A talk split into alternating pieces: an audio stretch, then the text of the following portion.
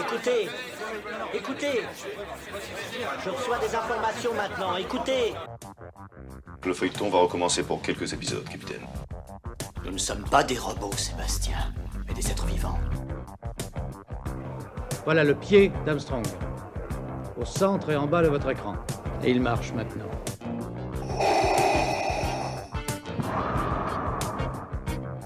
On peut dire aujourd'hui que la science-fiction est bel et bien partout. Tu veux dire qu'on est dans un programme informatique Est-ce vraiment si invraisemblable Le dormeur doit se réveiller. Non, c'est de la science-fiction. Bonjour à toutes et à tous, vous écoutez C'est plus que de la SF, le podcast hebdomadaire sur la science-fiction animé par l'œil de chéri et produit par ActuSF. Aujourd'hui, c'est fantasy. Et oui, je fais exceptionnellement une petite incartade à mon genre préféré pour vous parler d'un phénomène. Après 12 ans de publication, le manga L'attaque des titans se termine. Dessiné et scénarisé par Hajime Isayama, cette série disponible aux éditions Pika aura marqué une génération de lecteurs, dont la mienne. Si vous ne connaissez pas encore L'attaque des titans mais que vous voyez tout le monde en parler, cet épisode est fait pour vous. On ne révélera pas les clés de l'intrigue. Je ferai un module spécial de quelques minutes qui parlera exclusivement de la fin, mais elle arrivera un peu plus tard dans la semaine. On va écouter un petit extrait de la série animée que je vous recommande également.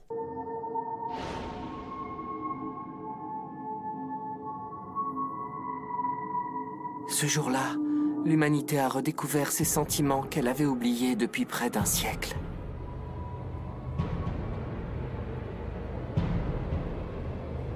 La terreur de n'être qu'une espèce dominée. L'humiliation de vivre enfermé dans un enclos, comme du bétail.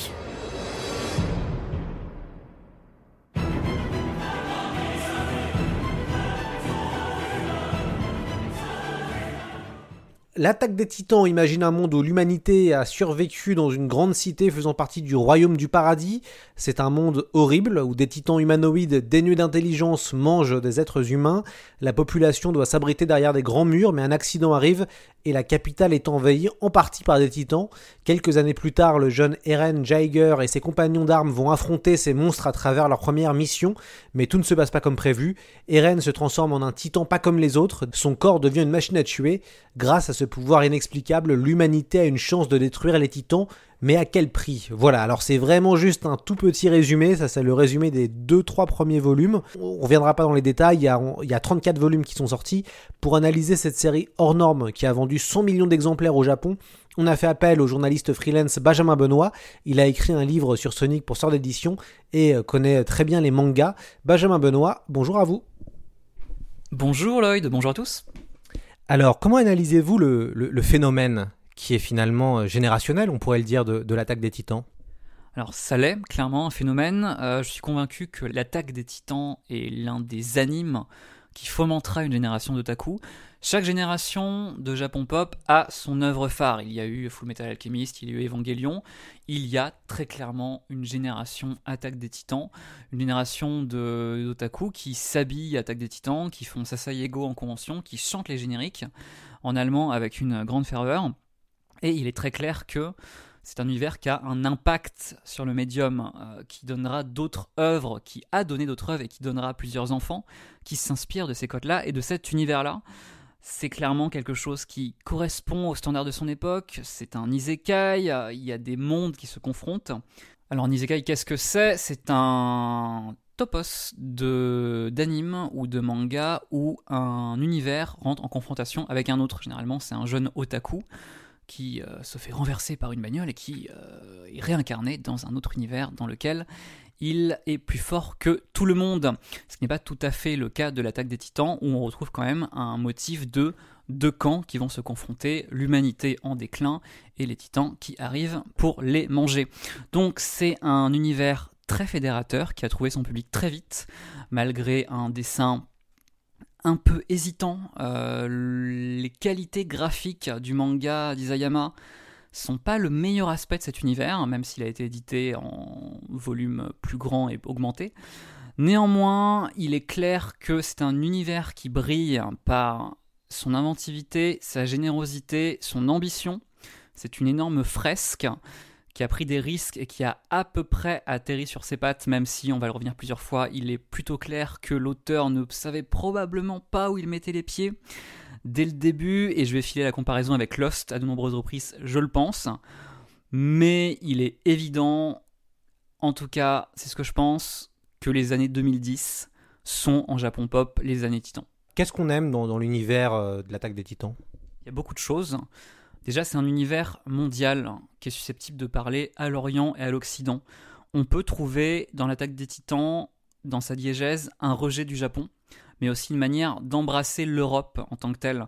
Euh, l'attaque des titans se base dans un village qui ressemble à Carcassonne, mais qui est en fait un, un village allemand, dans lequel on trouve des mécanismes de sérialité ultra, ultra, ultra efficaces un peu classiques aussi, mais qui ne correspondent pas vraiment aux standards de publication de l'époque. Les Titans, ça commence en 2009, dans lequel le Japon pop prospère dans des œuvres très simples, très comiques, unidimensionnelles, où il n'y a pas du tout ces enjeux incroyables qu'on trouve dans les Titans. Les récits de 2009, de la fin des années 2000, parfois subvertissent un peu le médium, mais sont feel good. Ce sont des œuvres de lycée, de comédie, d'humour de personnages qui n'ont rien à voir avec l'ambiance angoissante de l'attaque des titans dans lequel on trouve une mise en place redoutable, il y a des complots, des secrets, des révélations, une exécution qui est originale parfois. Donc il y a un contexte d'abord médiatique à prendre en compte. En plus, si on veut vraiment parler d'originalité, parce que sincèrement, l'univers l'est pas tant que ça, c'est plus une question d'exécution, de qualité d'exécution. L'attaque des titans prend soin de, de, changer de genre. Vraiment, on passe euh, d'un high concept, de quelque chose de très simple, on est enfermé, il y a une menace, euh, il faut comprendre les, enjeux de, cette histoire, à un whodunit qui a fait, qui a fait ça, qui a fait cette chose-là. Après, on, passe à une histoire de, de complot, de révélation, et puis la diégèse va s'ouvrir, s'ouvrir, s'ouvrir, et on va changer de genre, on passe dans le contrefactuel, dans l'historique, et à partir de là, on ne sait plus trop vraiment où donner de la tête. Donc il y a une ambition. Une ambition, c'est une énorme fresque euh, que peu de mangaka peuvent se permettre, euh, surtout que Isayama est le, quasiment le seul euh, mangaka à succès en sortant, qui sort d'une IUT, d'une école de manga en, deux ans. C'est extrêmement rare. Et dans l'exécution, il y a pas mal de choses innovantes aussi. Il y a une, une égalité des sexes, par exemple, dans le traitement des personnages. Une manière de, de parler de romantisme, mais sans jamais le sexualiser. il faut vous le savez sûrement, le, médium Japon pop est très sexualisé. de différentes manières. Les titans ne le sont pas du tout. C'est-à-dire, les, certains personnages ont des rapports amoureux entre eux ou veulent euh, des rapports amoureux, mais ce n'est jamais vraiment évoqué. Et euh, hommes et femmes sont traités d'une manière égale dans la manière de, les aborder, de se mouvoir, de se battre dans leur puissance, ou juste de leur, de leur donner un caractère. Donc euh, ça c'est intéressant. Et en termes aussi d'innovation, peut-être, oui, changer, changer de ton en permanence, euh, investir le lecteur et donc investir les fans et provoquer beaucoup beaucoup de discussions euh, sur internet. La page TV Tropes de l'attaque des titans doit être démentielle, je pense qu'elle doit, elle doit prendre 5 jours à lire, parce que c'est une série qui interroge en permanence ton, ton rapport moral au personnage. Tu ne sais jamais quoi penser. Tu vas changer d'opinion très souvent, très très très souvent. Tu vas passer en zone grise, puis noire, puis de nouveau en grise. Donc c'est très très très prenant comme univers. Oui, on a un, un, univers qui est assez, assez riche avec, et on reviendra tout à l'heure sur les personnages et, la grande qualité de ces, personnages qu'on adore, qu'on adore et puis après qu'on déteste et, inversement. Est-ce que l'attaque la, des titans, c'est quoi le genre? Puisque au début, ça a été voulu comme de la dark fantasy, on se retrouve avec des, sous-genres de la SF à l'intérieur. On voit une espèce d'Uchronie, on voit aussi de la dystopie, puisque euh, toute la première partie de l'attaque des titans se situe dans une cité qui ressemble finalement à une cité dystopique. Euh, pour vous, c'est quoi le, genre de l'attaque des titans? Alors effectivement, c'est un univers dont le genre bascule à mi-chemin et il est très clair qu'au début c'est de la fantasy. De la science-fiction, eh, peut-être pas. Il y a un peu de fiction scientifique à l'ancienne, de la, de la fiction scientifique à la papa de début de siècle, un truc un peu vernien. Euh, il y a un petit peu de steampunk dans l'attaque des titans, un tout petit peu. C'est-à-dire, il y a de la vapeur, il y a du métal, il y a une technologie ancienne, datée, mais si c'est un univers qui est sans âge, on ne sait pas trop où on est quand on est, c'est évidemment pour une bonne raison. Et à partir de là, on entre dans un univers de fantasy, avec des codes de fantasy, euh, effectivement noir, sombre. Alors la métaphore allouée en permanence par les médias généralistes, c'est le Game of Thrones de l'animation. Ça ne sort pas de nulle part, même si ça ne veut pas dire grand-chose, c'est juste pour euh, souligner le fait que bah, tout le monde peut mourir, ce qui n'est pas exactement vrai, mais il il y a quelque chose de ça. Donc on part de euh, fantasy. Effectivement, dark fantasy est un terme de plus en plus galvaudé parce qu'aujourd'hui la dark fantasy ça désigne des œuvres comme euh, Goblin Slayer ou des choses euh, un peu inutilement, j'allais dire violentes, mais qui ne maîtrisent pas, en fait, qui versent plus dans le cynisme que dans le sombre. qui est un équilibre un petit peu précaire dans lequel l'attaque des titans peut parfois se prendre les pieds aussi via le personnage principal, n'est-ce pas, Eren? Donc il est clair effectivement qu'on part de fantasy et peut-être qu'après on vire vers autre chose qui s'apparente au contrefactuel ou à quelque chose de plus historique qui serait qui bifurquerait. Euh, Singe-là appellerait ça du contrefactuel, d'aucuns diraient une uchronie, mais clairement il y a un postulat historique. Est-ce que Isayama le prévoyait dès le début? Je ne sais pas. Qu'est-ce qui se passe? Qu'est-ce que tu vois, Armin? Pourquoi tu tires cette tête? Ah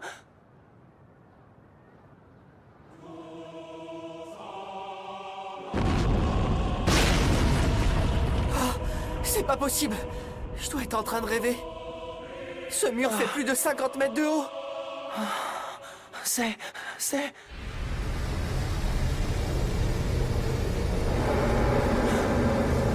C'est un titan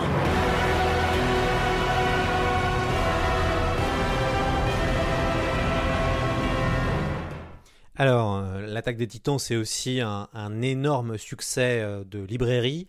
Euh, presque 4,5 millions d'exemplaires vendus. C'est la deuxième meilleure vente de tout le catalogue Pika. Derrière le manga Fairy Tail qui s'était vendu à, lui à 10 millions d'exemplaires.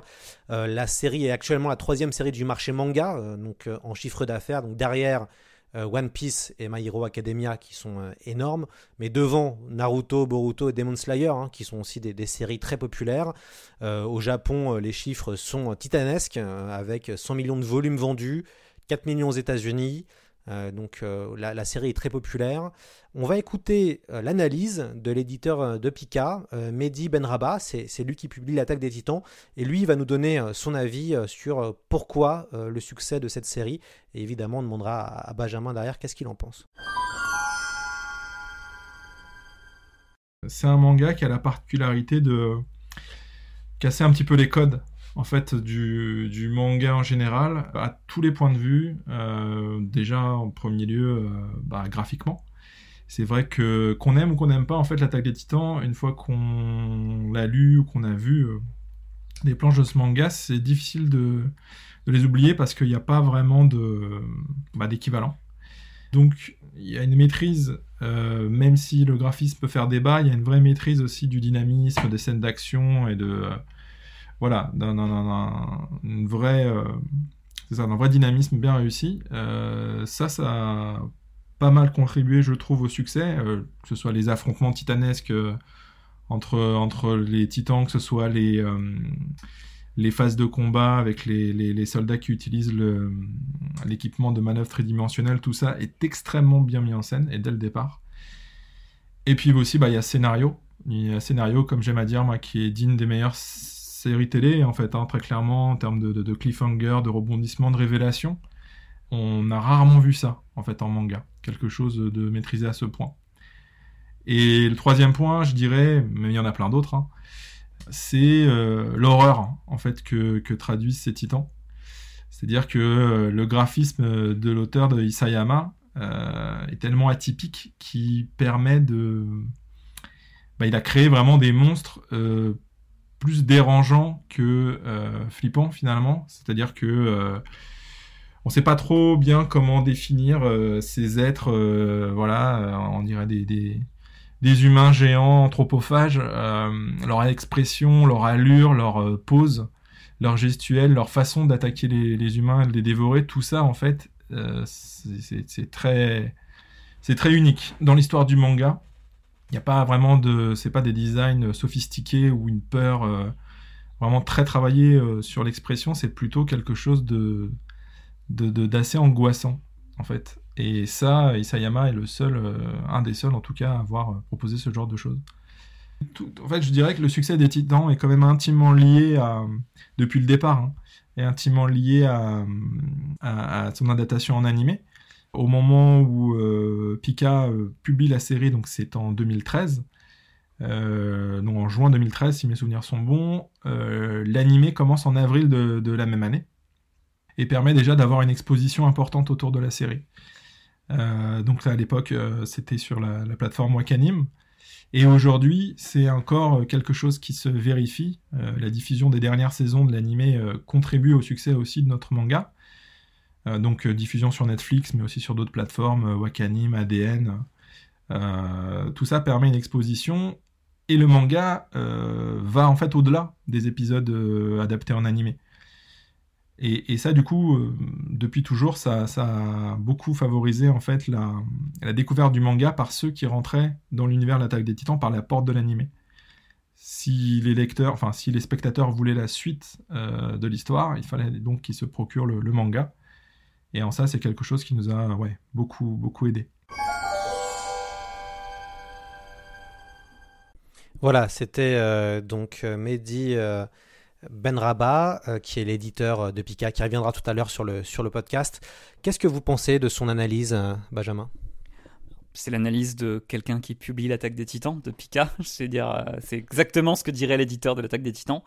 Euh, en substance, je suis d'accord. En fait, ce qu'il décrit, je dirais que, avec mes mots à moi, il explique en quoi tout dans les titans est immédiatement iconique. Quand tu regardes le premier épisode, vous savez tous que on part sur un récit ambitieux avec des scènes cultes dès le début, un, mur défoncé, une ambiance de panique, d'apocalypse qui reviendra au centuple dans la fin de la série, qui n'a pas encore été adaptée.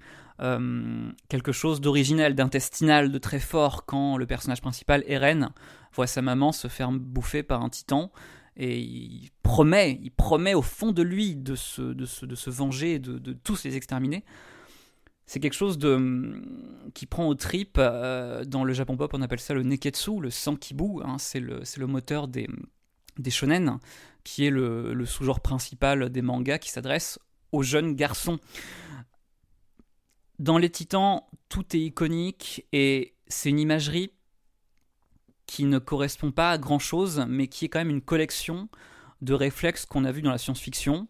Euh, L'enfermement, la menace, euh, la menace désespérée, les combats asymétriques hein, qui ont une énorme place dans les Titans, les secrets, les transformations, les matrices et aussi un, petit goût du, du, du colmatage de récits avec des histoires temporelles et des super pouvoirs qui sortent de nulle part. Donc, si la question est est-ce que les titans sont iconiques? Ma réponse est oui, et il était dès le début. Et c'est la, la force du récit d'Isayama, qui a aussi plein, plein, plein de faiblesses, mais euh, les, les, les, vertus sont là, c'est certain, elles sont indéniables. Alors, que représentent euh, métaphoriquement les, les titans euh, pour vous? Puisque ces titans, ils sont différents. Il y a donc les titans, on va dire, classiques, qui mangent les humains, qui ne réfléchissent pas du tout. Et puis, il y a quelques personnes qui peuvent se transformer euh, en titans. Euh, c'est le cas euh, d'Eren Jaeger, le héros, et c'est comme ça que va commencer en fait euh, réellement l'attaque des titans, quand euh, ce jeune garçon va se transformer, on ne sait pas pourquoi, euh, en titan, et donc va développer une véritable intelligence et une façon d'utiliser ce, voilà, ce, nouveau corps. Euh, moi, je pense au golem. euh, quand je pense aux titans, est-ce que c'est est -ce le cas pour vous? C'est quoi votre analyse des, titans? C'est pas la question la plus facile parce que le postulat d'attaque des titans part sur quelque chose d'extrêmement binaire. On a d'un côté un- une valeureuse armée euh, très très très romanesque qui part au combat à la fleur au fusil et qui se sacrifiera pour sa patrie. Euh, bon, c'est un délire qui sera un petit peu contextualisé par la suite. Et de l'autre côté, on a les titans qui n'ont euh, qui n'ont pas de cerveau et dont visiblement le seul but est d'atomiser l'humanité. Évidemment, on aura des clés de lecture, euh, enfin au moins des clés de compréhension plus tard dans le récit. En ce qui concerne ce que représente le titan, c'est quelque chose qui va énormément évoluer dans la diégèse de l'univers. Chacun aura sa grille de lecture. On parle d'un univers japonais, donc du Japon, qui a quand même une histoire de xénophobie assez présente, euh, qui a eu des soucis avec ses voisins. Et Isayama ne dira jamais euh, de quoi ces, ces, ces, ces grands hommes sont la métaphore. En revanche, l'anime lui-même et le manga donnent une grille de lecture évidente, vraiment évidente, c'est-à-dire elle est, elle est imposée à nous. Alors, parler du golem est intéressant parce que, très clairement, on a, après quelques entrechats et quelques explications sur le fonctionnement de, de cet univers, on a un camp euh, on a un camp d'oppresseurs et d'oppressés qui évidemment n'est pas forcément celui qu'on croit. Euh, des luttes intestines basées sur des événements historiques que personne n'a jamais vus puisqu'ils datent de 2000 ans. 2000 ans. Et les titans sont en fait des personnes ghettoisées avec un brassard, littéralement enfermées dans des camps et euh, marginalisées par une autre population.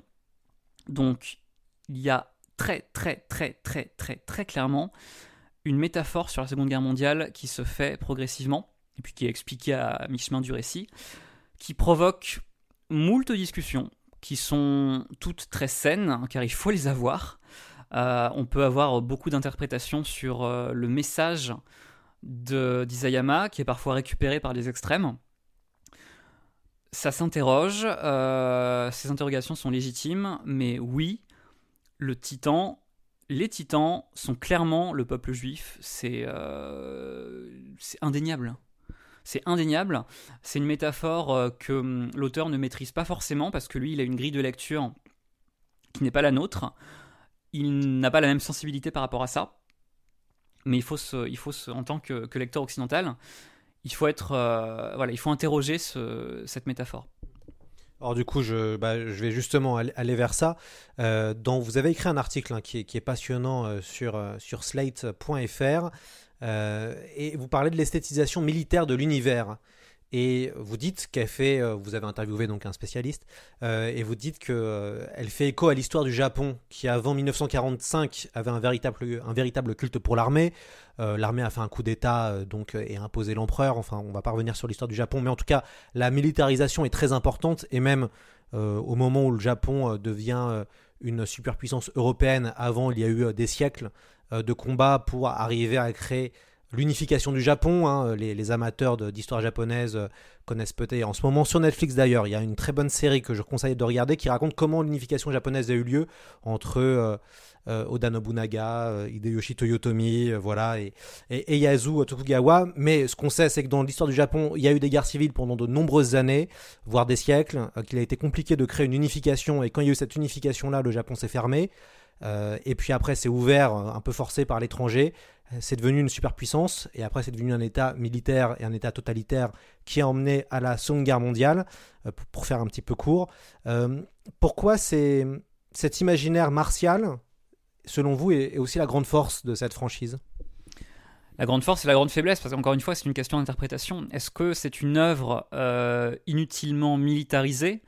Qui appelle effectivement à, ce, à cet esprit-là, à ce Sasayego hein, sur le cœur euh, qu'est-ce qu'on peut en faire? Comment on peut l'interpréter? Il faut savoir qu'au Japon, tout est fétiche. Euh, les, euh, les, trains sont fétichisés, les bateaux sont fétichisés, les tanks sont fétichisés.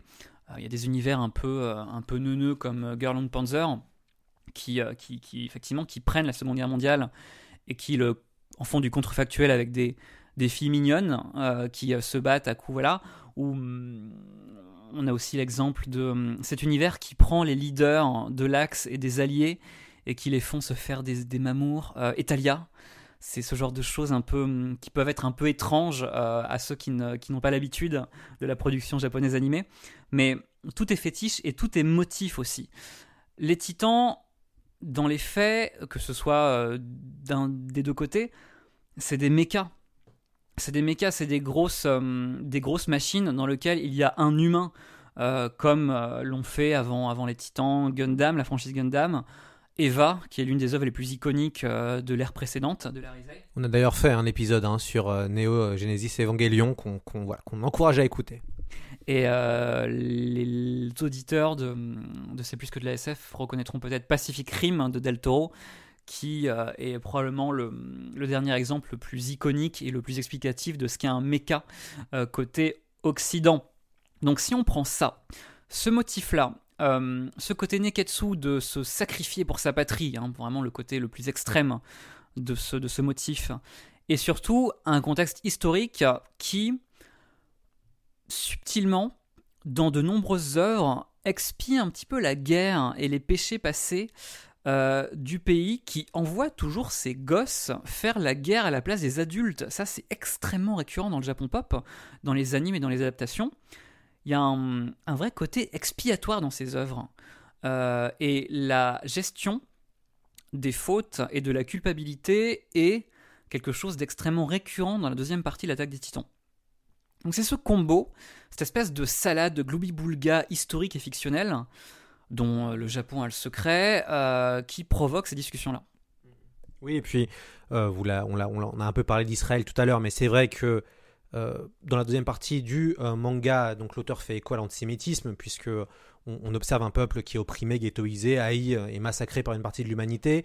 le royaume du paradis fait beaucoup penser à Israël, puisque c'est une société militaire, donc qui est obligée de se défendre face à des titans et euh, donc du coup, tous les jeunes sont soit ce sont des fermiers, soit ce sont des combattants. Mais on, peut aussi penser au Japon, puisque le Japon s'est fermé aussi à une époque. Hein. on en a, j'en ai parlé un petit peu dans l'ère Tokugawa, qui à peu près pendant 200 ans se ferme à l'Occident.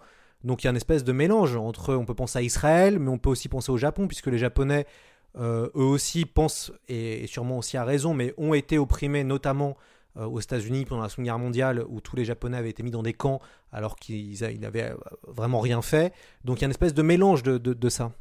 Alors chacun aura sa grille de lecture. Évidemment, nous, Israël, c'est et surtout le, en fait, tout simplement la Shoah, c'est l'exemple le plus frappant et le plus direct qui nous parle. Mais le Japon, qui effectivement a, subi, comme, comme me l'avait expliqué justement mon intervenant sur Slate, qui était Julien Bouvard, euh, et peut-être en écho à la galapagosisation du Japon, le fait que le pays s'enferme sur lui-même, et chacun y trouvera un petit peu ce qu'il veuille interpréter, mais euh, il est évident que l'auteur ne donnera jamais la sienne, car être mangaka à succès, c'est une responsabilité c'est avoir un fandom derrière soi euh, qui n'est pas celui des Titans n'est pas le plus tendre, hein, vraiment. Euh, sans voilà, sans pointer du doigt inutilement, c'est pas toujours simple.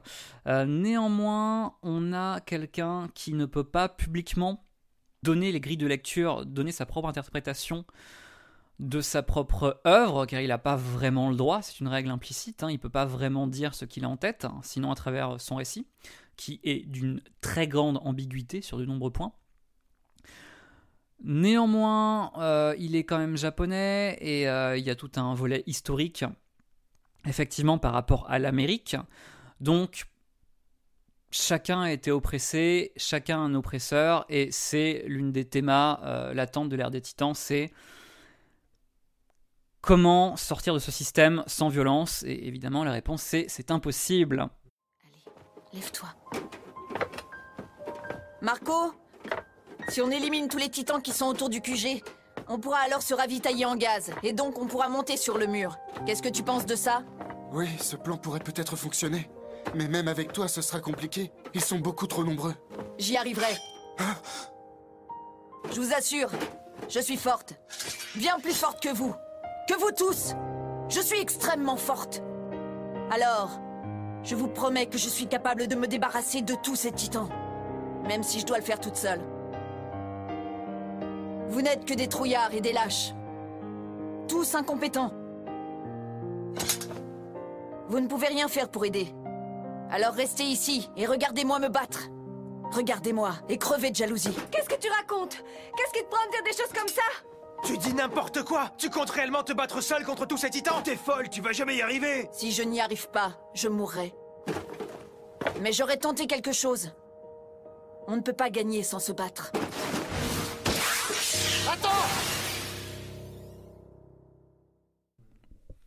Alors, je, ne pense pas que l'auteur ait mis sa propre idéologie dans l'œuvre, mais vous connaissez l'adage, tout est politique.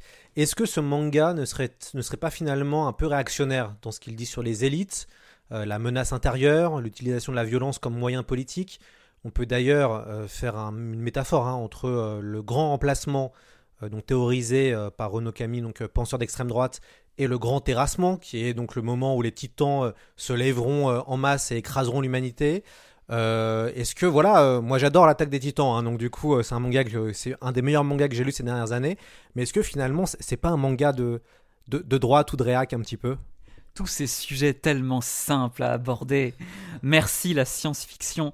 Ouais, effectivement, l'univers se prend un peu les pattes dans sa seconde partie et c'est là qu'on voit qu'Isayama a probablement un peu colmaté et qu'il n'avait pas trop bossé son dossier génétique.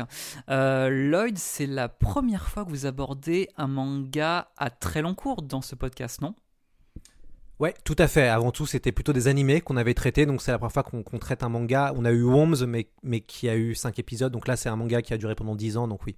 C'est probablement la première fois que vous abordez une œuvre dont le dossier génétique n'était pas calé dès le début, et ça se voit. Donc, à la fin, euh, dans le dernier tiers du manga, en termes de compas moral et effectivement de parler d'oppression, de guerre, de violence et de nécessité, l'univers est un peu pratique dans sa manière de retourner sa veste sur la violence et sa nécessité, notamment dans la fin du manga, qui est très apocalyptique et très troublante et vraiment très très très très violente. Et est-ce que, encore une fois, par le biais de son personnage principal, elle nous ombrait pas un petit peu dans le cynisme? C'est certain. L'attaque des titans nous apprend des choses évidentes, vraiment évidentes, que le cycle de la violence et de la vengeance euh, ne peut pas être brisé fondamentalement, que le fascisme euh, nécessite l'endoctrinement des populations et euh, euh, que, tout ça est fait par, euh, par la motivation de, de conflits intestinaux qui datent de 2000 ans que personne ne peut attester, et euh, que le système d'oppression ne peut être brisé que via le combat. Tous ces questionnements sont cristallisés par le personnage principal, Eren Yeager, qui est un anti-héros à la fois intéressant mais aussi très antipathique. D'ailleurs, dès le début, il a la figure du personnage principal, mais il est très clair qu'on ne doit pas être derrière lui.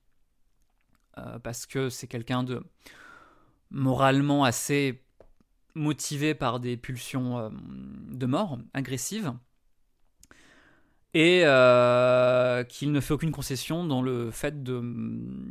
Enfin, c'est un meurtrier très très vite en fait il est mu par la vengeance et il n'a pas vraiment de rédemption donc euh, est-ce que c'est un univers de droite?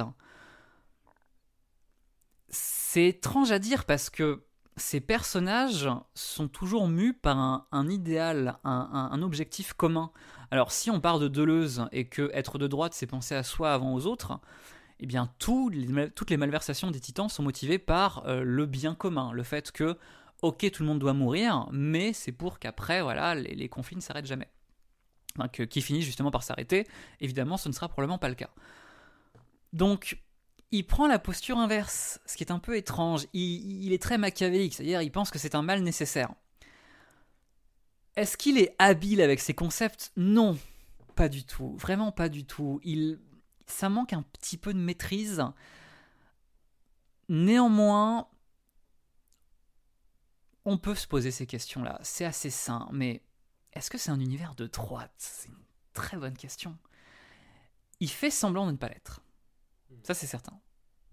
Puis ce qui est intéressant, c'est qu'on a des personnages qui ont tous vécu des traumas, et c'est aussi une grande série sur comment euh, sortir du trauma. Et on voit que chaque personnage va avoir des, des réponses très différentes, euh, mais euh, tous les, beaucoup de personnages qu'on voit dans l'attaque des titans ont vécu une enfance traumatique, euh, on, sont des personnages brisés qui euh, tentent de se reconstruire.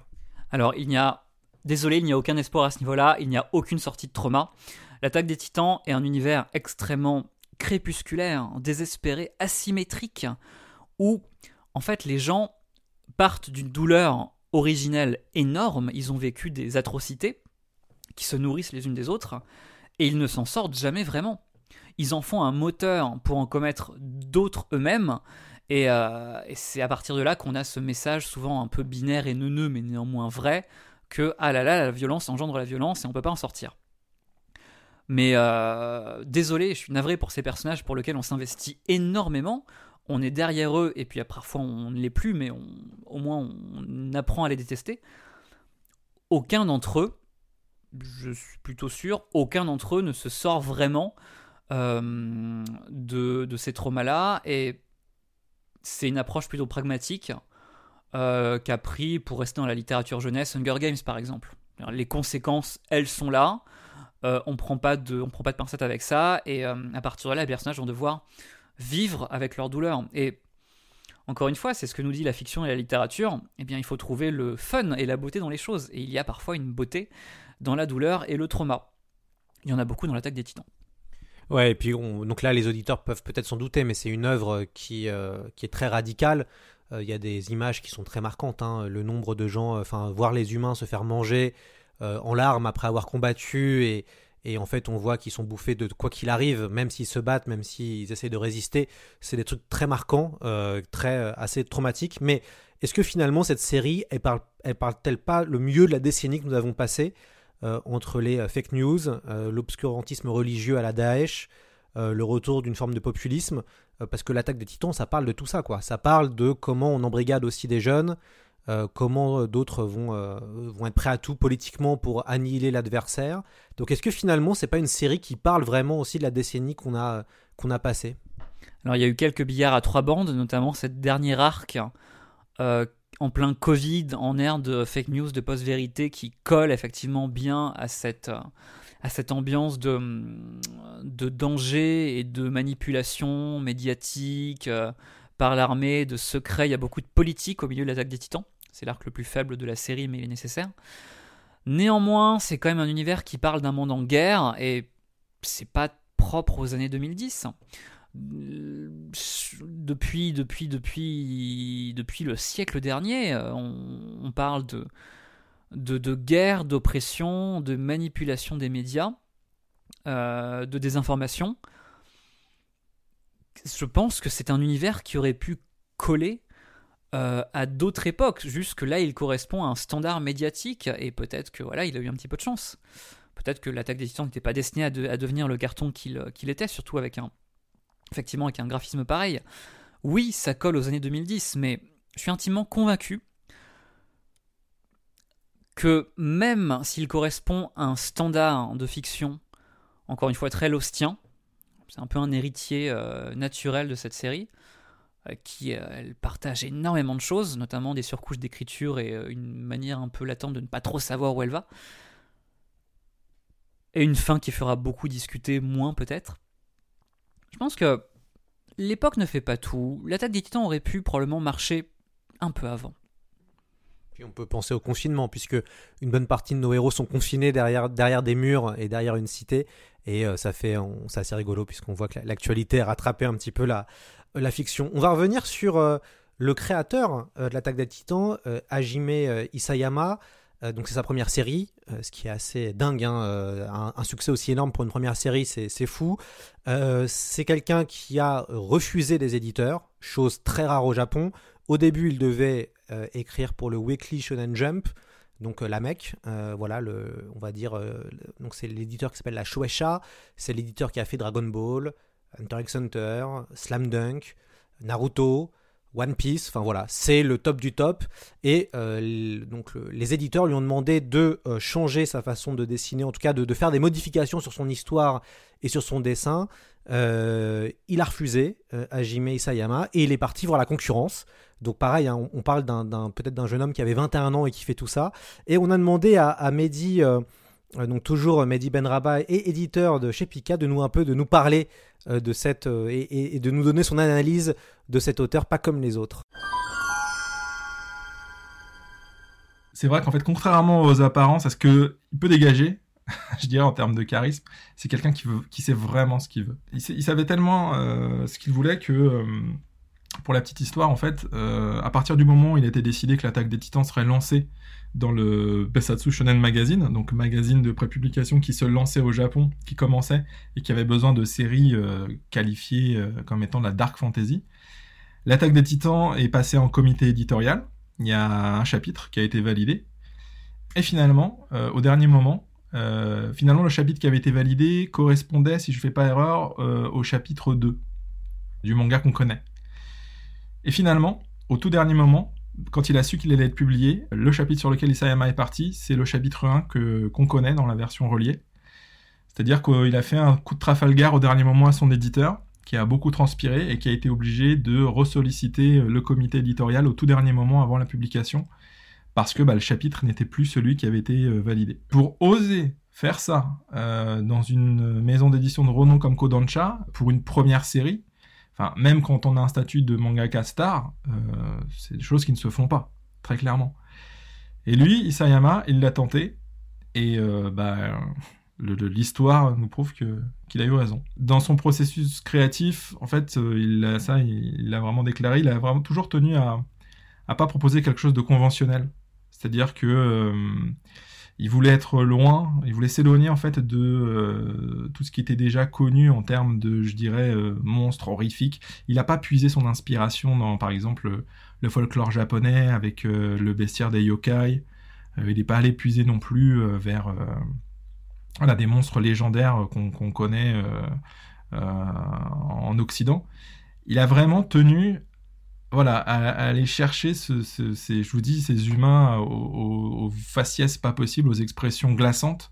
Ça, c'est vraiment quelque chose qu'il a créé lui-même. Et je ne vois pas, en fait, de s'il fallait avoir une autre série pour comparer. Euh, J'en trouve pas. Par contre, il y a un auteur de BD, je trouve, euh, je, ne pense pas qu'il s'en soit inspiré, mais en tout cas, il y a un auteur de BD qui me fait penser à ce style. J'espère que j'ai pas chez son nom, c'est Ludovic euh, de Burn. De, de Burn qui, qui euh, lui euh, a réalisé des bandes dessinées avec, euh, je trouve, des personnages au faciès assez angoissants. Et ça me rappelle beaucoup le style des titans de, Isayama. Moi, ce que je trouve intéressant avec un, auteur à part comme lui, c'est qu'il met vraiment dans ses œuvres, en tout cas dans cette œuvre, et du coup c'est comme ça qu'il fonctionne, il, il, met vraiment ce qu'il a envie de mettre et il raconte vraiment ce qu'il a envie de raconter. C'est-à-dire que il est euh, bah, pétri de talent, ça c'est une certitude, scénaristiquement parlant, voilà. Euh, euh, on a rarement lu un manga aussi haletant que celui-là, mais c'est pour lui aussi très important, et on n'en parle pas assez, je trouve, quand on évoque l'attaque des titans, très important de d'extrêmement bien chorégraphier les phases d'affrontement entre les titans. Moi, c'est quelque chose sur une chose sur laquelle j'aime beaucoup revenir parce que c'est un fan inconditionnel, grand amateur de, de mixed martial arts de, free fight, du FC, euh, appelez ça comme vous voulez. Et il met dans ses affrontements, euh, il tient en fait à beaucoup de réalisme dans ses affrontements de d'êtres euh, fantastiques, de, de, titans imaginaires. Donc ça c'est vraiment quelque chose voilà qui l'a beaucoup animé, c'est quelque chose qui lui plaît et c'est quelque chose qu'il a envie de faire. Tout comme il voulait partir sur des, des, monstres dont le, voilà dont le design n'avait encore jamais été vu. Il y a une prise de risque en fait qui fait que euh, bah voilà qui lui a toujours réussi et je pense que s'il reste en fait dans cette optique de dire bah voilà je veux peut-être prendre un risque mais mais j'y vais et que les gens le suivent alors il aura tout gagné il pourra revenir avec un succès c'est parce qu'en fait il ne tient pas à faire une œuvre formatée que je pense qu'Isayama peut signer un nouveau succès après l'attaque des Titans dans, très souvent dans les magazines de prépublication au Japon et encore plus dans les magazines à succès, c'est important de cocher beaucoup de cases. Euh, surtout dans le shonen, euh, dans le, manga pour jeunes garçons d'aventure, euh, très codé, avec euh, bah, toujours, euh, ou alors bien souvent, un antagoniste, un ennemi qui après est l'ami de demain, le fait de se dépasser, enfin voilà, tous les codes du, neketsu, du shonen, on va dire classique. c'est très dur en fait de revenir dans, un, quelque chose de, c'est ça, dans un schéma que les lecteurs attendent. Avec Isayama, il sera là où on l'attendra pas, et je pense que c'est ça qui plaira toujours dans sa carrière.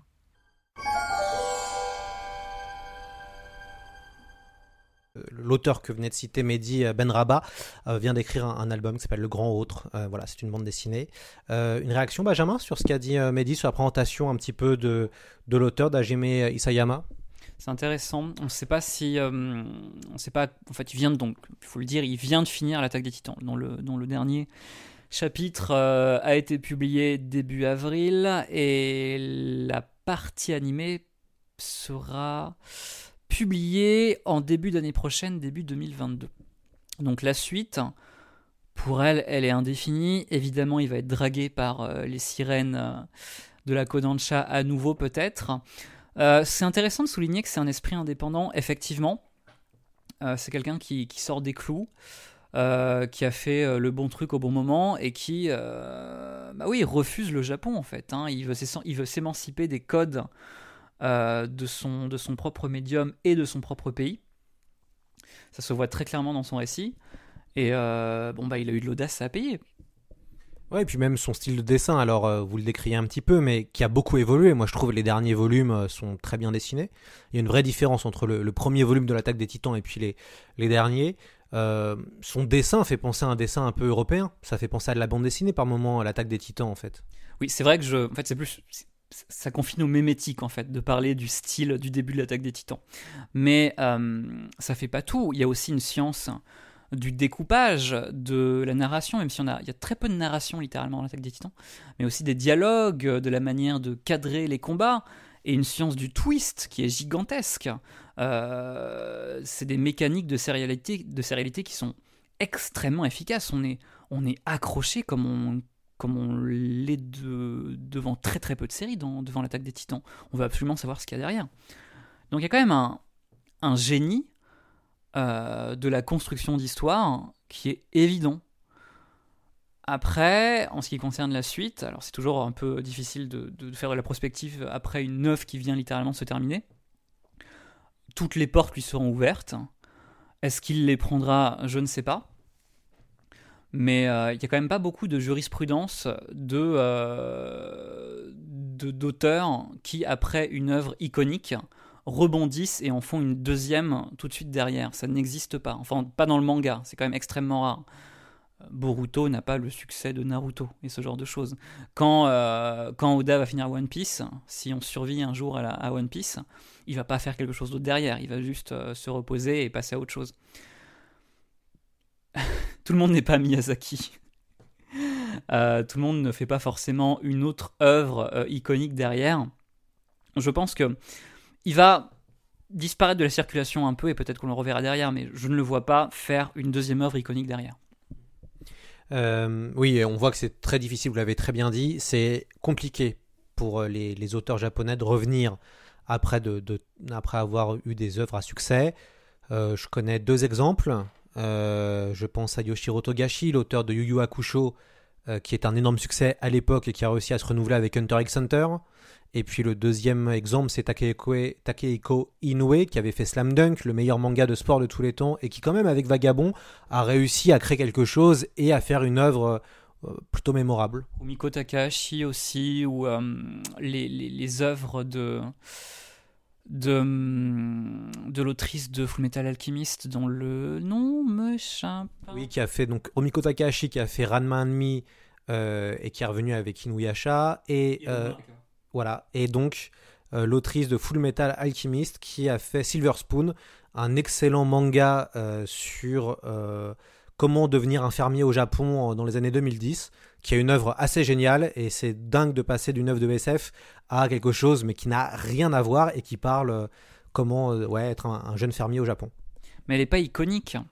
Euh, FMA, c'est iconique. Silver Spoon, c'est juste une autre œuvre d'Hiromu Arakawa.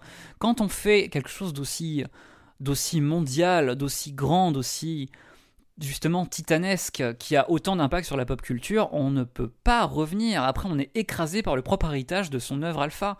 Euh, c'est ce qu'a subi notamment pas mal euh, de, jeunes animateurs, de jeunes réalisateurs et réalisatrices d'une d'une nouvelle génération de, cinéastes d'animation japonaise.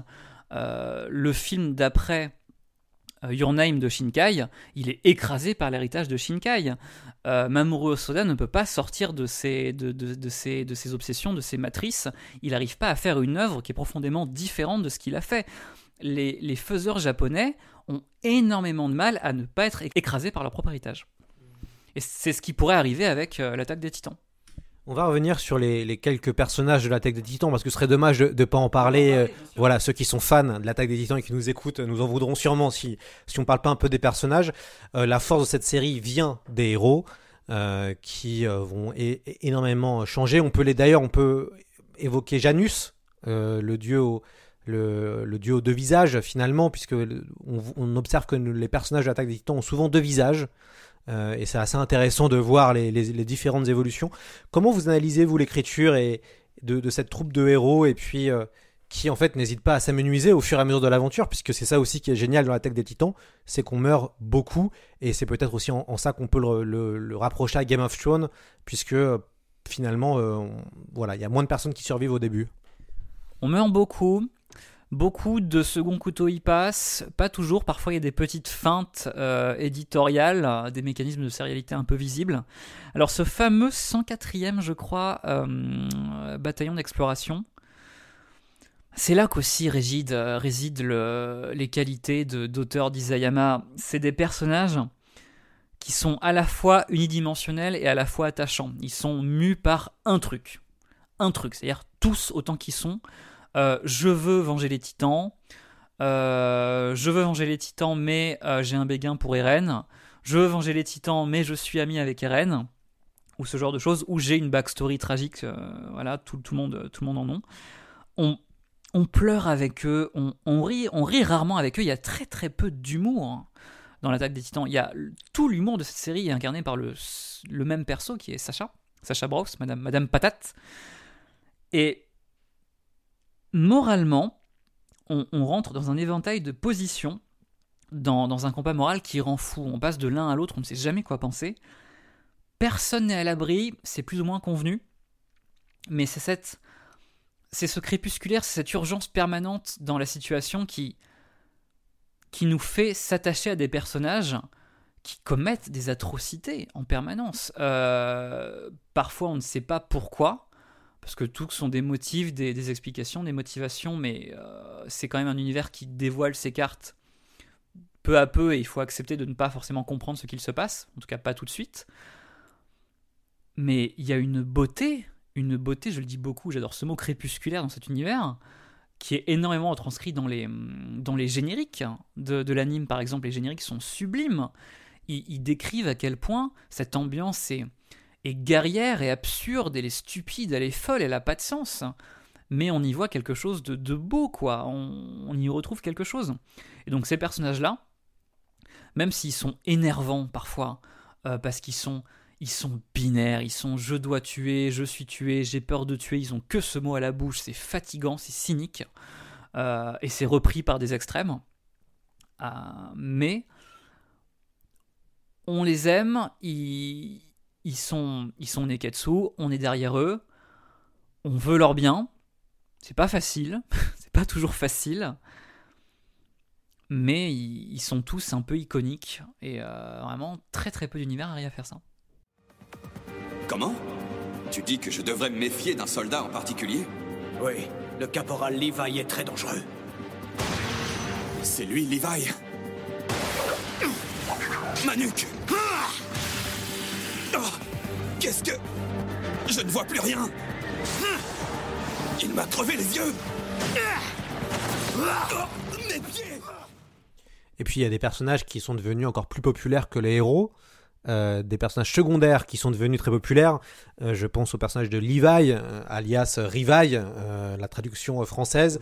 Alors Levi, c'est le brin ténébreux, intuable, imbattable, euh, maniant euh, le second degré. Euh, c'est vraiment le, petit teigneux mal alpha euh, qui est euh, extrêmement classe. Euh, comment vous expliquez que ce personnage finalement, parce que finalement, il, reprend des figures assez connues dans le manga shonen qui sont, euh, je pense, Vegeta ou qui sont Sasuke, euh, du euh, personnage classe jusqu'au bout. euh, euh, Est-ce que c'est pas finalement ça, euh, Levi, euh, et c'est pour ça qu'on l'aime autant comme personnage? Alors il y a beaucoup d'explications. Alors effectivement déjà c'est une... euh, alors la traduction c'est un délire dans l'attaque des titans. Euh, déjà rappelons que... euh, ça s'appelle Shingeki no Kyojin. Alors no c'est une particule qui caractérise ce qu'il y a derrière. Du coup le titre littéral c'est pas l'attaque des titans, c'est l'inverse. Bon. Avec le titre anglais c'est encore une autre histoire. la traduction c'est compliqué. Dans la- dans- dans l'attaque des titans c'est un peu rigolo. Hop là, c'est mon portable, tout va bien. Je vais le refaire.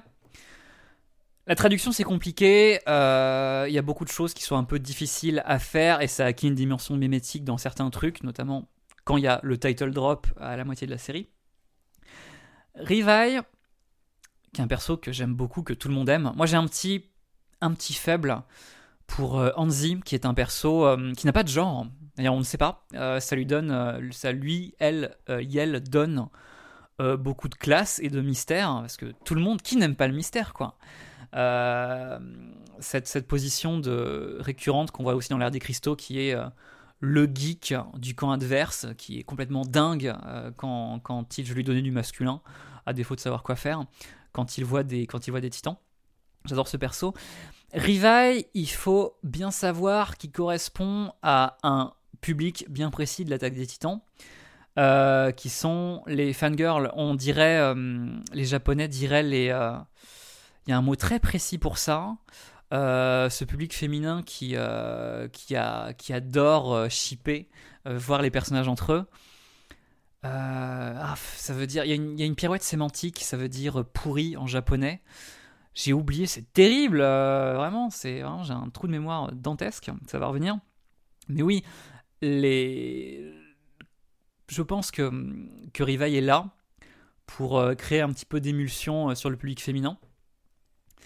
Euh, et masculin aussi, hein, vraiment, tout le monde. c'est des personnages assez irrésistibles, mais en étant très peu sexualisés. Ce qui plaît chez Rivai, c'est son côté, effectivement, comme dans FMA, euh, c'est un petit teigneux, c'est quelqu'un euh, auquel on la fait pas, qui a lui aussi sa backstory tragique. Les Fujoshi, voilà, c'est des Fujoshi, c'est ça le terme japonais. Et ça lui confère quelque chose d'irrésistible. Il fait tout le temps la gueule. Il, a une euh, no bullshit policy irrésistible. C'est l'un des meilleurs personnages de l'attaque des titans, euh, qui en comporte quand même beaucoup. Et sans spoiler, on le voit dans une bonne partie du récit. Donc euh, il, il le porte un petit peu. Et ça fait du bien dans une série où en fait on a du mal à avoir des repères. On ne sait pas quoi penser. On sait que Rivai, il sera toujours là, il fera toujours la gueule il tabassera du titan, euh, c'est inconditionnel. Et euh, bah, ça fait un peu du bien. Et je pense qu'effectivement que ça correspond à ça correspond à un public spécifique dans le Japon pop. Et puis on a, on a des personnages féminins qui sont très bien écrits. Euh, Annie, Historia, Mikasa, euh, Hanzi. Euh, c'est la grande force de l'attaque des titans. On est totalement. On, quitte la sexualisation à outrance qu'on peut retrouver dans certains mangas euh, type. euh, euh, Naruto, One Piece, hein, des mangas qu'on adore aussi, mais c'est vrai, on voit que la place des femmes, euh, c'est plutôt des objets euh, sexuels pour euh, attirer le, le lectorat japonais masculin et adolescent. Là, dans l'attaque des titans, on a des personnages féminins qui sont incroyables et, euh, et qui sont euh, beaucoup plus subtils et complexes, voire même plus subtils et complexes que, que les personnages masculins. Alors pas toutes, une grande majorité. Il y a une égalité de traitement qui est évidente. Elles se, elles se battent de la même manière, elles ont les mêmes motivations, elles ont les mêmes tourments intérieurs. Il n'y en a pas beaucoup et certaines quand même euh, ont quand même des rôles extrêmement unidimensionnels. Euh, soit elles sont euh, tournées vers Eren, soit elles ont un rôle scénaristique qui leur ramène un peu trop à leurs conditions de femmes. Je pense notamment à. hum, Je peux pas dire qui, mais voilà, je pense que les fans auront compris. Néanmoins, les persos féminins de l'attaque des titans sont tous très bons. Ils sont aussi elles sont charismatiques, euh, on, est, on est derrière elles. Elles ont moins de présence, euh, notamment euh, quelqu'un de très très complexe qui est Annie. Effectivement,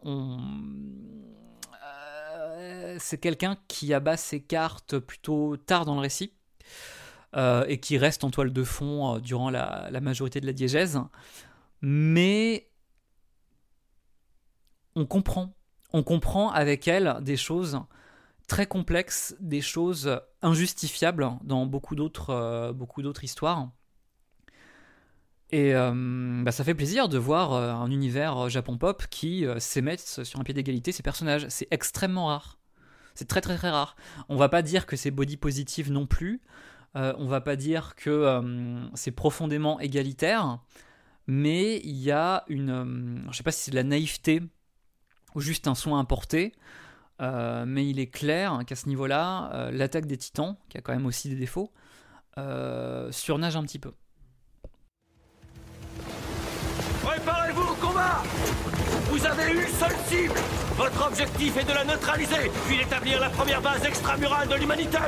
Ah, Qui la cible se rapproche!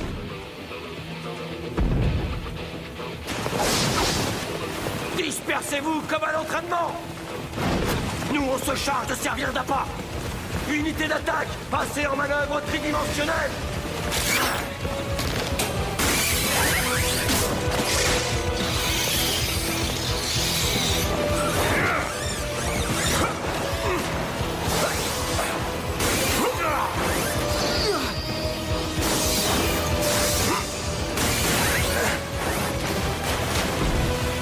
Il faut l'attaquer de tous les côtés en même temps.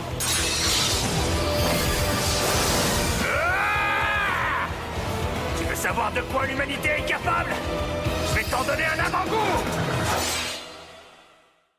Euh, ce qui est intéressant, et on n'en a pas encore parlé, mais c'est comment le manga réinvente un peu la figure du, chevalier et retrouve, euh, on va dire, ses, racines de fantaisie, euh, puisque, vous l'avez dit, les héros vont rejoindre le bataillon, le fameux bataillon d'exploration.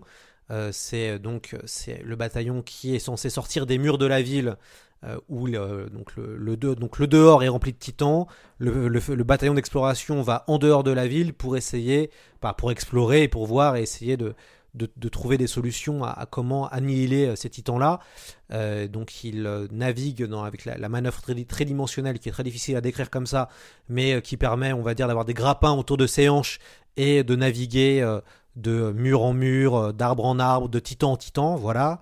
Mais je vous invite à regarder quand même la, série ou de lire le, ou lire le manga. Euh, il arrive à réinventer cette figure de chevalier, puisque finalement, euh, ce sont des chevaliers. Et c'est ça qui est intéressant dans, dans l'attaque l'attaque des titans. Alors un peu à sa sauce, je pense pas que hum, Kisayama soit un grand chantre de l'ancien français et des aventures de Gauvin et de l'Hypérieux et de ce genre de choses. Néanmoins, il y a des points communs. Le bataillon d'exploration a quelque chose de très à la fois romantique mais aussi surtout romanesque. Il va se sacrifier, il va au casse-pipe, mais le chevalier, on va chanter ses louanges il va, il va avoir son propre chant, il va avoir un héritage. Même s'il se sacrifie, il a, une, euh, il a quelque chose de, de, de, de, de, pur, de noble. Non, le bataillon d'exploration, il va au casse-pipe, il souffre. Euh, c'est quelque chose de patriotique dans le vide. On ne chantera pas les exploits du, du, du, bataillon euh, patriotique, du bataillon d'exploration. À la toute, toute, toute fin du récit, et vous inquiétez pas, je vais, prendre des, je vais faire attention, euh, il y a quelque chose qui évoque énormément la mort de Ben Laden et le fait qu'il a fallu le cacher très vite pour lui donner une sépulture. Il n'y a rien de noble dans le bataillon d'exploration. Ce qu'on a, nous, c'est les sentiments euh, d'un groupe de personnages qui sont exacerbés par le contexte dans lequel ils évoluent mais il n'y a rien de il n'y a rien de véritablement romanesque à mourir au combat. C'est horrible les morts de l'attaque des titans. Le, manga prend toujours soin à nous montrer de manière très gore ce que c'est de se faire écraser ou bouffer ou ce genre de choses. Les gens ont peur, ils, ils appellent leur mère, enfin c'est extrêmement réaliste. Donc il n'y a pas ce côté noble, justement chevaleresque. Il y a du romanesque, mais on est dans quelque chose de beaucoup plus noir et de cynique que euh, qu'un texte de Marie de France, hein, c'est certain. Et en même temps, on pense à la figure du kamikaze, euh, qui est quand même une figure euh, dans l'imaginaire euh, nippon qui a beaucoup marqué. Hein, ça fait partie des. souvent, c'est ce qu'on a à, l'école, qu'on est jeune. Il y a quelques, quelques grandes figures dans la Seconde Guerre mondiale qui marquent qu'on est enfant. Et c'est vrai que les kamikazes, donc de se suicider avec son avion et de se jeter sur un porte-avions ou se suicider à la grenade euh, pour ne pas être attrapé par des soldats américains ou pour en tuer. Euh, voilà, c'est quelque chose euh, qui est dans, l'imaginaire un petit peu du Japon. Et on retrouve un peu ce côté-là dans le bataillon, dans le bataillon d'exploration. Ce côté, les gens sont, on a, et c'est moi c'est ça qui me marque, c'est ils sont tellement persuadés, certains personnages sont tellement persuadés qu'il faut se sacrifier parce qu'ils sont conditionnés depuis leur enfance à l'importance du sacrifice. Et on voit d'ailleurs nos héros comment on, suit comment ils sont formés d'ailleurs et comment euh, le, re- le retournage du cerveau commence. Donc il y a, y a quand même un côté comme ça de se sacrifier, mais ça fait aussi penser un peu au, au kamikaze. Alors oui, tu, vous faites bien de, le- l'expliquer. La, hum, toute la diégèse est basée sur une énorme manipulation, sur une, hum, euh, sur une, euh, une désinformation euh, globale qui va entraîner certains éléments de récit. Euh, néanmoins, encore une fois, il n'y a pas de sens à la mort dans l'attaque des titans. Ils meurent tous bêtement, tout simplement. Enfin, c'est, ils ne font que souffrir. Effectivement, ils ont un, ils ont idéal, ils ont un bien commun, mais ils savent, dans la plupart du, récit, ils savent que ce sont des, batailles asymétriques, désespérées, qui vont au casse-pipe. Ils vont en permanence au casse-pipe. Il y a beaucoup plus de sens, entre guillemets, parce que là, je, je manie des concepts historiques un peu compliqués, euh, à se sacrifier en tant que kamikaze, où euh, là, effectivement, c'est pour l'empereur, c'est Banzai, effectivement, on se, sacrifie un idéal. Isayama, d'ailleurs, je suis sûr qu'il rejette tout ça. Son seul objectif, c'est de dire Oh là là, la guerre, c'est pas bien. Avec beaucoup plus de talent de narration que ce que je viens de faire. Mais euh, je ferai pas ce parallèle-là, personnellement. On va maintenant passer à la partie animée, euh, puisque l'animé est très très importante euh, dans l'attaque des titans. Mehdi l'a dit tout à l'heure, hein, le, succès euh, du manga est aussi relié au succès de l'animé. Vous avez écrit dans Slate l'animé le plus important des années 2010. Euh, pourquoi? Alors, bon, il y a quelque chose de très pragmatique derrière cet angle, c'est que pour vendre un papier, il faut avant tout l'anglais. Il faut trouver quelque chose et s'y tenir. Donc ça, c'est le côté, voilà, bêtement matérialiste. Après, si je l'ai pitché comme ça, c'est que je le pense. Néanmoins, par sa, hum, par son ambition, par sa capacité à avoir duré euh, malgré un postulat très concept, par euh, l'inventivité, effectivement l'audace de son auteur, et par beaucoup de choses, notamment que ce soit l'un des seuls univers de Japon pop qui soit rentré dans le mainstream. Ce que je trouve qui signe ça, c'est une diffusion télé française dans les années 2010, c'est extrêmement rare. L'attaque des titans a été diffusée sur France 4 à des heures euh, pas indues. Puis, il a été récupéré sur Netflix. Je considère qu'un anime qui arrive sur Netflix est déjà un anime mainstream, parce qu'il est soumis à un énorme nombre. Et euh, demandez, si vous les avez encore, si vous avez cette chance-là, demandez à vos parents s'ils savent qui sont les titans. Et je pense qu'ils vous répondront qu'ils en auront entendu parler. Euh, vos collègues du bureau savent ce qu'est l'attaque des titans, et ça c'est extrêmement rare. Ils savent pas ce qu'est euh, l'ère des cristaux, ils savent pas ce qu'est Girl Last Tour, ils savent pas peut-être ce qu'est Evangelion, ou ce qu'est Doro et Doro, ou des tas et des tas et des tas d'œuvres excellentes du- de la décennie dernière. Mais l'attaque des titans est une œuvre globalisée, mondiale, et euh, en ce sens, plus le signe qu'elle a très clairement codifié une génération d'otaku. Euh, la suivante, c'est peut-être celle de Demon Slayer, peut-être. Euh, je tiens à penser qu'effectivement, l'attaque des titans est peut-être l'univers Japon pop des années 2010, ou en tout cas celle de la fin de l'ère Heisei. Et puis la, série, en tout cas animée, n'a pas été de tout repos, je crois. Enfin, il a fallu du temps avant, avant qu'elle sorte. Est-ce que vous pouvez un peu revenir sur les coulisses de création qui ont été, je crois, quand même pas si évidentes que ça? Alors c'est pas très très intéressant, euh, mais c'est le contexte qui est intéressant. Pendant des années, l'attaque des titans a été... Alors faut expliquer plusieurs choses. En fait, la diffusion d'animation euh, japonaise se fait de manière littéralement saisonnière. C'est-à-dire on a la saison de printemps, d'été, d'automne, d'hiver par groupe de 12 épisodes. Euh, c'est ça une saison, c'est 12 épisodes. Il y a une politique des auteurs euh, très étrange au Japon qui euh, se fait par le studio qu'elle produit. En, vérité, un anime est caractérisé par le staff de ce studio, mais ce qu'on va retenir, c'est le studio, en l'occurrence, qui a été euh, le studio 8 hein, pendant très très longtemps. Donc, c'est diffusé à partir de 2013. Il y a un groupe de 24 épisodes. Après, il y a un énorme trou de 4 ans. Puis après, c'est diffusé par groupe d'épisodes, etc. Donc, les gens qui, comme moi, si je me suis sacrifié pour venir ici, j'ai regardé la fin en manga, c'est terrible, Lloyd. Euh, les gens ont énormément attendu entre groupes d'épisodes pour avoir la suite. Le fandom des Titans, il est très vocal parce que l'univers est voilà, il est très touffu, il est très puissant, c'est comme ça. Ensuite, à la le dernier environ cinquième de la diégèse qui a commencé euh, en 2020 qui correspond au plus gros twist en fait euh, de l'univers en fait où on commence vraiment à avoir les clés de compréhension de la globalité du truc.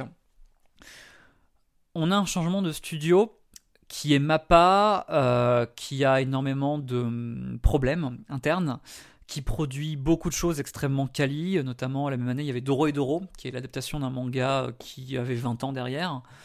Euh, cependant, c'est une fin d'adaptation qui porte les stigmates de sa production, qui est extrêmement troublée, euh, sans en parler des heures.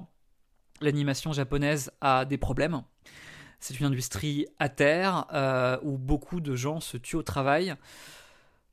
Et effectivement, il y a un tout petit différentiel technique euh, qui fait beaucoup plus parler qu'il ne devrait. C'est vraiment absurde ces discussions parce que l'adaptation elle est toujours de qualité, mais effectivement c'est plus en interne qui devrait euh, faire jaser. C'est les conditions de travail des animateurs qui est un vrai problème qu'on n'a pas vraiment, euh, qui n'intéresse pas vraiment les médias généralistes.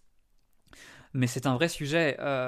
donc voilà, il y a un peu des stigmates production et contrairement à ce qui était annoncé, le dernier, euh, bah, le dernier, le dernier morceau de Diégèse, qui est très très chargé et très apocalyptique et très angoissant, euh, finalement sera adapté dans un dernier pack de, d'épisodes en début 2022 sachant que c'était l'inverse qui a été, euh, qui a été promis.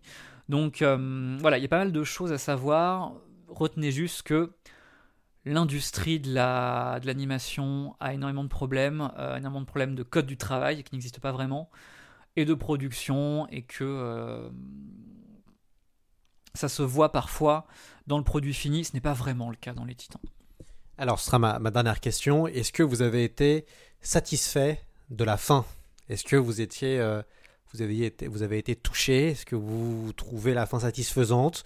Ou alors, euh, comme certains rageux sur Internet, vous êtes extrêmement déçus, mais vous noterez bien hein, que ce soit euh, Les Sopranos, euh, Game of Thrones, voire même Star Wars, c'est très très très difficile de finir bien une œuvre et d'être satisfait d'une œuvre. Est-ce que vous, vous avez été satisfait? Alors déjà, je tiens à m'excuser à tous les fans de l'attaque des titans. Ce n'est pas personnel. Hein. On parle beaucoup des, fans nuisants et de l'Internet. C'est juste un, problème un peu on ne voit que le mauvais côté. Et souvent comme nous en fait on est des journalistes on a un travail public et généralement on a beaucoup de critiques négatives dans la manière d'aborder un sujet que les gens veulent voir aborder mais pas de cette manière là donc c'est un paradoxe un peu interne et je m'en excuse. Voilà on est un peu euh, salé par rapport à ça. Néanmoins euh, donc cette fin après avoir suivi l'anime euh, des années, des années, m'être cantonné à l'anime, j'ai découvert la, fin du manga, donc littéralement hier, hein, avant de la, veille de cet enregistrement. je suis un peu bouleversé. C'est très rare d'avoir un manga euh, qui se termine dans une vie d'otaku. Euh, si vous tournez vers votre bibliothèque, vous allez voir plein de mangas qui se finissent pas, plein d'animes qui adaptent, qui sont des produits d'appel et qui, qui n'adaptent que le début d'un manga. Et euh, je suis ému, je suis ému parce que je mets derrière moi quelque chose dans lequel j'ai été investi émotionnellement depuis bah, très longtemps. 2013, euh, qui personnellement me rappelle une époque qui était très différente euh, pour, à plein de niveaux. Et, je trouve ça pas mal. c'est très difficile, comme vous l'avez dit, de conclure quelque chose d'aussi grand et ambitieux. J'ai beaucoup parlé de Lost voilà, la fin de Lost, euh, dix ans plus tard, tout le monde en parle encore. Moi, je trouvais ça, voilà, je serais moins négatif à ce niveau-là. Les Titans, c'est précipité. Ça va très vite. Euh, les, mangas, les, mangas populaires sont parfois décapités. Isayama a pu faire ce qu'il voulait, comme il voulait, avec le temps qu'il voulait. C'est pas toujours le cas. On voit de nombreux euh, mangas très prometteurs qui vraiment sont qui sont vraiment décapités et dont on voit très clairement les, fins précipitées. Les Titans, euh, j'ai trouvé ça émouvant. J'étais, euh, j'étais, j'ai été très investi émotionnellement. J'ai trouvé ça un peu convenu, un peu convenu parce que c'est vraiment une fin qui enchaîne des poncifs de fin de grandes sagas, des matrices des grandes discussions métaphoriques dans un endroit métaphorique, un, épilogue lointain, euh, un peu, voilà, un peu, euh, votre aventure continue, voilà. Néanmoins, euh, je trouve ça satisfaisant. Il faut que je le laisse reposer un petit peu, que je lise un petit peu discussion de fans, mais personnellement, je trouve ça satisfaisant et il n'est pas facile de retomber sur ses pattes même s'il y a vraiment des brèches de scénario, des colmatages qui sont évidents et qui sont un tout petit peu gênants, notamment autour d'un personnage qui, dont les motivations sont incompréhensibles, vraiment. Euh, enfin, on parle d'un rapport de, de, motivation et de causalité sur un univers qui est, qui est absurde, qui est vraiment qui est démentiel.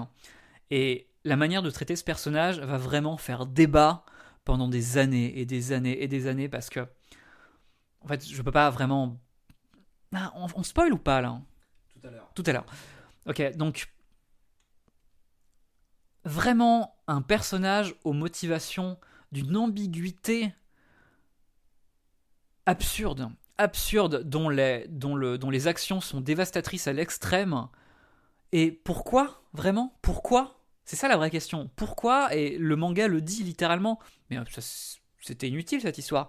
Donc, il va y avoir un questionnement qui va se faire, euh, qui va revenir l'année prochaine quand, l'anime va adapter ça. J'ai pas hâte. vraiment, je me demande ce que ça va provoquer comme discussion. Mais dans les faits, j'ai personnellement été relativement voilà, apaisé. J'ai trouvé une sorte de fermeture euh, par rapport à tout ça. Donc, globalement, globalement satisfait, mais waouh, vraiment? Ce serait ma question finale. Genre, waouh, vraiment Ouais, moi j'ai été. Alors, moi, c'était le, le, chemin inverse. J'ai commencé l'attaque des titans avec les mangas que j'ai commencé à lire par scan sur internet et que j'ai pu lire pendant euh, eh ben, quelques années. Euh, je lisais ça tous les mois. Euh, et du coup, j'ai regardé l'animé vraiment sur le tard. Et je fais partie des gens qui n'aimaient pas l'animé d'un point de vue esthétique. Il y avait des, des, séquences trop figées comme font les animés. Et c'est quelque chose de, visuel où il y a des séquences voilà, figées et je retrouvais pas le, dynamisme du, du manga. Mais l'animé est excellent et très bien fait. Je pense que c'est vraiment la bonne porte d'entrée. moi j'adore les mangas donc ça me dérangeait pas le dessin un petit peu un petit peu raté dès le début, et au fur et à mesure, je trouve que les dessins sont, exceptionnels. Euh, et j'ai été très satisfait de cette fin. Alors moi, je fais partie des gens qui ont aimé la fin de Game of Thrones, donc bon, voilà. Mais je, je trouve que la, fin est logique, et c'est génial que l'auteur euh, refuse de donner toutes les clés de lecture, euh, ce qui est... Malheureusement, maintenant, dans la, fiction, on est face à... On, connaît tout, du qui, que, quoi, comment, et je trouve ça super que l'auteur voilà, garde une part de mystère. à la fin de son œuvre et euh, moi, j'ai trouvé la fin très bien. Et évidemment, j'encourage nos amis éditeurs à découvrir l'attaque des titans, à regarder euh, le dessin animé ou à lire le manga. Donc, le manga est disponible euh, chez Pika. Il y a 34 volumes. Ou en tout cas 33, le, 34, le, dernier volume va sortir prochainement. Les deux tiers de l'animé sont sur Netflix. Tout est sur Wakanim. Il y a aussi les DVD Blu-ray qui sont chez Atanime. on, avait, on avait eu Sylvie Brévignon euh, sur le podcast. Donc du coup, euh, voilà, les, on peut trouver aussi l'attaque des Titans euh, en Blu-ray, mais évidemment, on vous encourage à lire le manga qui est disponible en version colossale, donc dans des grands formats qui sont assez intéressants, moi que j'aime bien. Voilà, donc je vous encourage vraiment à lire. Un grand merci à Benjamin Benoît d'être venu à la maison pour parler de ces plus que pour, parler de, l'attaque des Titans. Benjamin, on va finir avec une chanson de l'animé. Alors, qu'est-ce que vous avez décidé on termine sur quoi? J'ai beaucoup d'affect envers de... deux génériques. Alors je ne peux pas résister à donner mon top 2. Euh, le deuxième, ce serait probablement le deuxième opening, euh, qui est, en fait, il y a tout dedans. Il y, a y a de l'allemand, il y a des, une ambiance un peu dingue, il y a de l'action, il y a des plans en 3D, vraiment, c'est le plus... C'est ce qui, rapproche, ce qui se rapproche le plus d'un hymne national pour l'attaque des titans. Mais j'ai un affect particulier pour l'ending, le deuxième générique de fin, qui s'appelle Great Escape et qui a cette manie de spoiler énormément de choses visuellement à ceux qui ont vu ce qu'il y a derrière. C'est assez amusant, mais la chanson est d'une grande beauté et elle résume un peu cette ambiance désespérée, crépusculaire de l'attaque des titans. Donc je vous propose d'écouter, je ne sais plus quel est le groupe, mais Great Escape, le deuxième ending de l'anime L'attaque des titans.